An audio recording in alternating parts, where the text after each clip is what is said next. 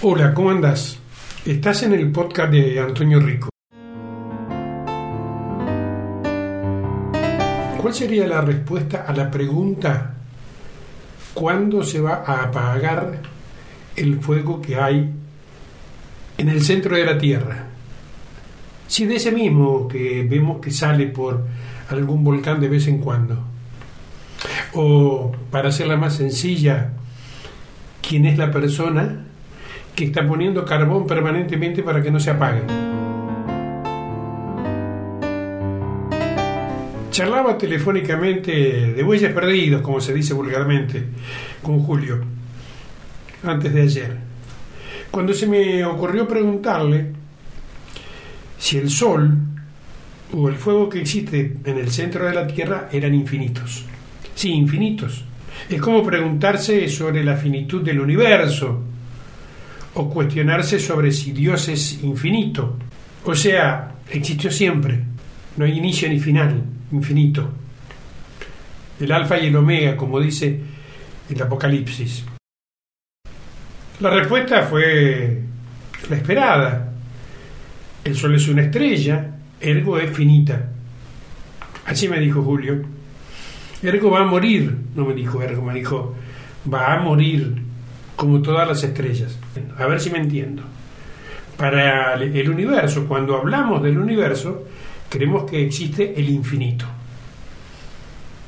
Nunca se termina este cielo que vemos todos los días. Ahí está el infinito presente. Pero si se me ocurre pensar que el Sol es infinito, debo caer a la teoría que es una estrella que nace y muere.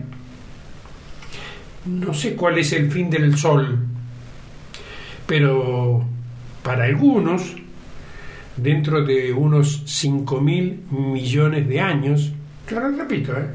5 mil millones de años, dejará de generar calor mediante la fusión nuclear y su, su núcleo se volverá inestable y se contraerá según la NASA. Se lo repito, según la NASA. Los seres vivientes no lo hemos visto nacer al sol, ni lo veremos morir. Pero si lo dice la NASA, así debe ser. ¿Qué sé yo? Aristóteles, que vivió en el 384 y 322 antes de Cristo, creía que la Tierra era redonda y pensaba que la Tierra era el centro del universo y que el Sol, la Luna, los planetas y todas las estrellas fijas giraban alrededor de ella.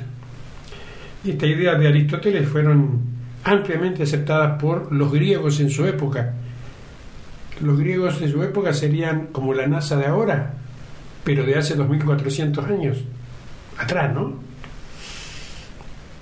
Ahora bien, 1500 años más tarde, era inaceptable imaginar que la Tierra no era el centro del universo.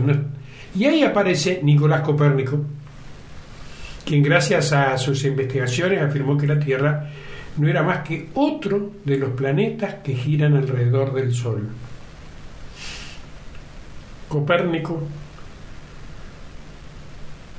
fue el primero que prácticamente antes de morir planteó esta teoría. Y hace 400 años la Inquisición romana censuró la teoría copérnica, que postulaba que la Tierra se movía alrededor del Sol. Fue un evento clave que en buena medida separó a Europa en dos realidades diferentes, de manera análoga como había ocurrido un siglo antes con la Reforma Protestante. El 24 de febrero de 1616, la Inquisición romana aprobó dos propósitos que censuraban la teoría heliocéntrica desarrollada por Nicolás Copérnico a mediados del siglo XVI, que negaba la centralidad del Sol. Al día siguiente, amonestaron a Galileo Galilei, uno de los científicos más reputados del continente, y lo obligaron prácticamente a abandonar este, el sistema copernicano. Más de 300 años después, se reconoció públicamente, la Iglesia reconoció públicamente su error y trató de limpiar de culpas a la figura de Galileo. Digo, no vio porque lo que hoy uno cree que es verdad, mañana deja de serlo. Y hablando de verdad, como uno ha tenido la manía del periodismo durante toda la vida, podríamos preguntarnos cuándo una noticia es verdad. Miren, cuando un hecho comienza a aparecerse a lo que usted siente que es verdad, se vuelve muy difícil para cualquiera diferenciar entre hechos que son verdaderos y hechos que no lo son. Durante 500 años después de Gutenberg, la forma dominante de información fue la página impresa. El conocimiento se entregaba principalmente en un formato fijo que animaba a los lectores a creer en verdades estables y establecidas. Es mío esto, ¿eh? ya le digo de quién es. Cada vez más lo que cuenta como un hecho es simplemente una opinión que alguien siente que es verdad. Y la tecnología, la actual, ha facilitado estos hechos para que circulen con velocidad. En esta era digital es más fácil que nunca publicar información falsa, que se comparta rápidamente y se da por cierta, como vemos a menudo en situaciones de emergencia cuando la noticia se está dando en tiempo real. Estos cuatro párrafos anteriores provienen de un escrito titulado cómo la tecnología alteró la verdad. Y donde el autor dice que las redes sociales se han tragado a las noticias, amenazando la financiación de los informes de interés público y marcando el comienzo de una era en la que todos tienen sus propios hechos, pero las consecuencias van mucho más allá del periodismo escrito. Wiener Catherine Wiener escribió esto. Es muy loco repensar esta frase, pero la viralización mediante las redes sociales hace que, sin importar la fuente,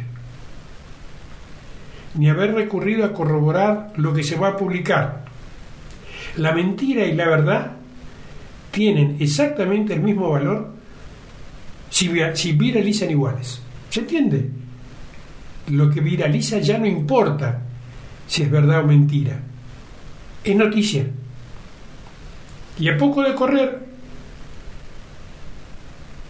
algunas noticias le sobra una hora para dar la vuelta al mundo, se transforman en una verdad que es casi imposible dar vuelta por el camino de la lógica, o el camino de la fuente, o ir a corroborarle esa verdad. O sea, todo lo que tenga muchos clics es verdad, es noticia. Es noticia al menos. Ya no importa si es verdad. Es noticia.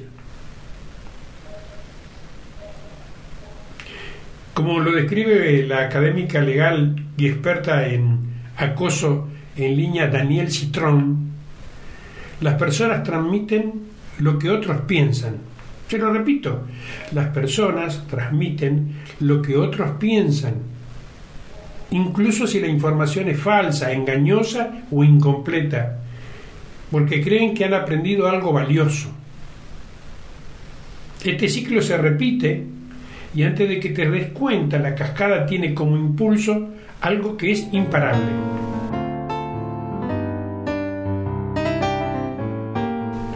Naturalmente que hoy las redes saben, a través de los algoritmos, que deben arrimarte parecido a lo que vos crees que es verdad, para que ocurra justamente este fenómeno, que tomes cualquier noticia, pero como es parecido a lo que vos ya suponés que es verdad, esa noticia entonces es verdad.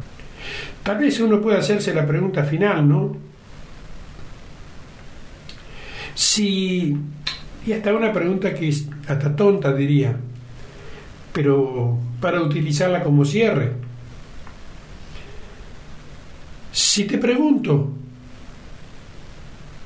o te pido que te respondas esta pregunta, ¿cuál sería tu respuesta? Durante el corriente año, este 2022, ¿qué personas que tengas en tu entorno familiar, laboral, deportivo, social, con nombre y apellido, ¿eh? fulano de tal, sufrió un hecho de hurto, robo o violación de domicilio acompañado de un arma blanca o de fuego? Te repito la pregunta. Te invito a pensar quién en lo que va del 2022 ¿Quién sufrió un hecho de hurto o robo o violación de domicilio acompañado de un arma blanca o de fuego? No me interesa la respuesta. Pero